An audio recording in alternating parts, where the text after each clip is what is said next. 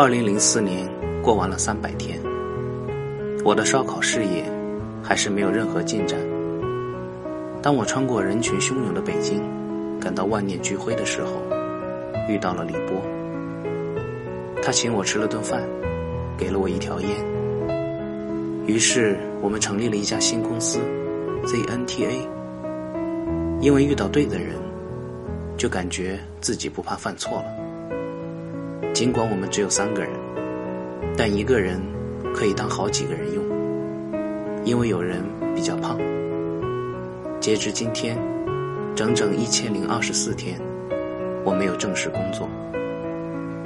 四年前，我是设计师；两年前，我是编剧；一年前，我是小导演。可惜我读书不多，也不爱思考。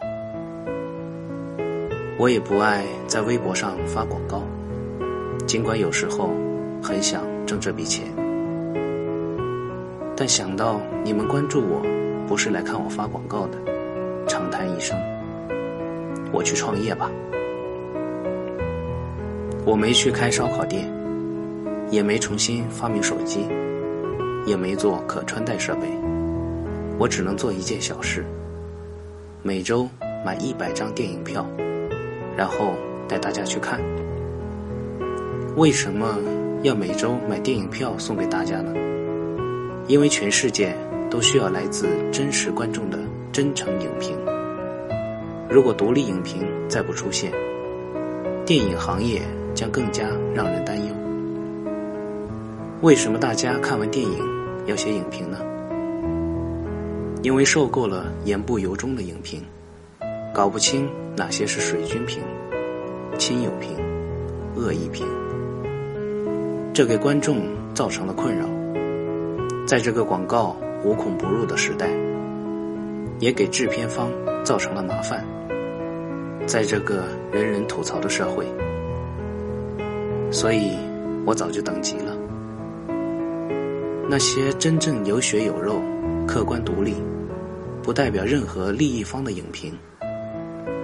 就由我来做这件事吧，在全世界范围内建立芯片陪审团，我们出影票，你去看电影，然后分享你的影评，一句话，几个字，一条微博，半篇文章，都可以，只要是你最真切的感受就好。当然，如果火星有电影院的话。也将建立。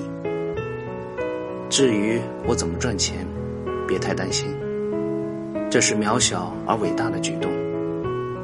当全国各地都有我们的审片团，我们就拥有最真实的数据，不同地域、不同人群的真实喜增。这些数据完全来自真正的观众。有了这些，电影的制造会更加精细。电影的选择会更有秩序，因为这些来自全国各地，甚至世界各地的影评，会爆发出巨大能量。它会阻挡一部烂片掠取高票房的可能，更会挽救一部好电影票房惨淡的可能。然后我们就上市了。